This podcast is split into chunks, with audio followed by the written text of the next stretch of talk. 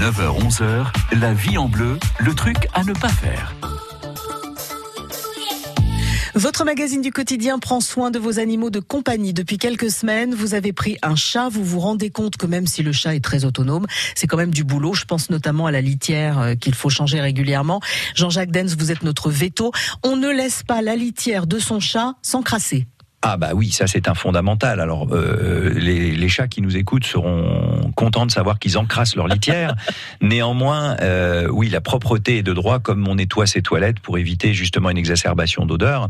Et ça va même un petit peu au-delà puisque il est nécessaire de préciser que l'olfactif d'un chat est en gros entre 50 et 200 fois plus développé que le nôtre, c'est-à-dire qu'il perçoit des odeurs beaucoup plus loin que nous et de manière beaucoup plus intense.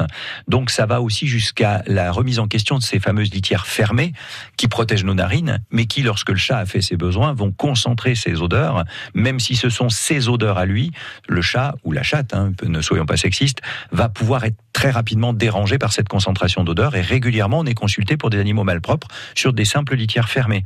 Mais alors ça veut dire qu'il faudrait éviter complètement ces litières fermées ou faut euh, respecter encore plus les règles d'hygiène avec ça? Eh Bien les deux. Je pense qu'à mon avis par défaut il faut éviter ces litières fermées pour garder des litières ouvertes afin de permettre au chat d'avoir quand même quelque chose de plus épanoui et plutôt choisir un emplacement pour la litière un petit peu en retrait histoire de pas naturellement sous la table de la salle à manger devoir profiter des odeurs du chat pendant qu'on est en train de manger.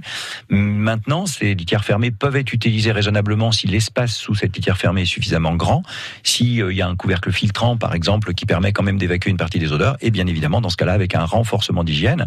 Ça nécessite aussi de parler des litières en elles-mêmes, c'est-à-dire des compositions de ces produits, puisqu'on a énormément de propositions commerciales. Et euh, je dirais simplement pour euh, rester très bref que plus la litière est technique et nous paraît adaptée, souvent plus elle est inadaptée au sens du chat. Ah, c'est-à-dire que celle qui va coaguler euh, les, excréments et on ramasse juste les trucs euh, au fur et à mesure, ça c'est pas terrible. Oui, déjà parce que c'est une incitation et pousse au crime, c'est-à-dire on va on va entretenir la litière moins souvent, comme vous disiez tout à l'heure, ça va s'encrasser beaucoup plus puisque moi j'ai des gens qui vont faire de la litière tous les mois du coup. Donc ça c'est quand même très problématique puisque c'est écrit sur le paquet et c'est possible.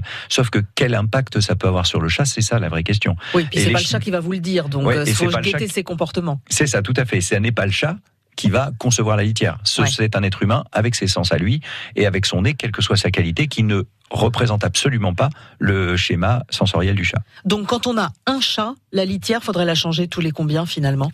Bah, La nettoyer tous les jours et la faire à fond toutes les semaines. C'est vraiment le B à bas deux fois par semaine, c'est même possible.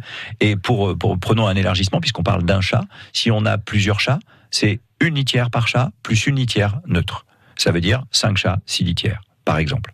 Elle sert à quoi la neutre? C'est pour éviter les conflits. C'est un, une règle de positionnement par rapport au croisement, on va dire, de besoins. Faut pas oublier que les besoins effectués par le chat, c'est l'élimination des déchets, bien évidemment, mais c'est aussi du marquage, c'est aussi des messages déposés. Et quand on a des chats qui vivent en socialisation multiple, ils causent par, la, par les besoins effectués.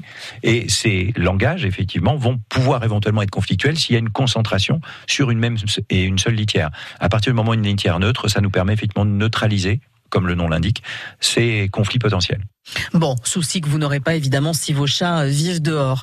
Les trucs à ne pas faire sont tous à retrouver sur francebleu.fr.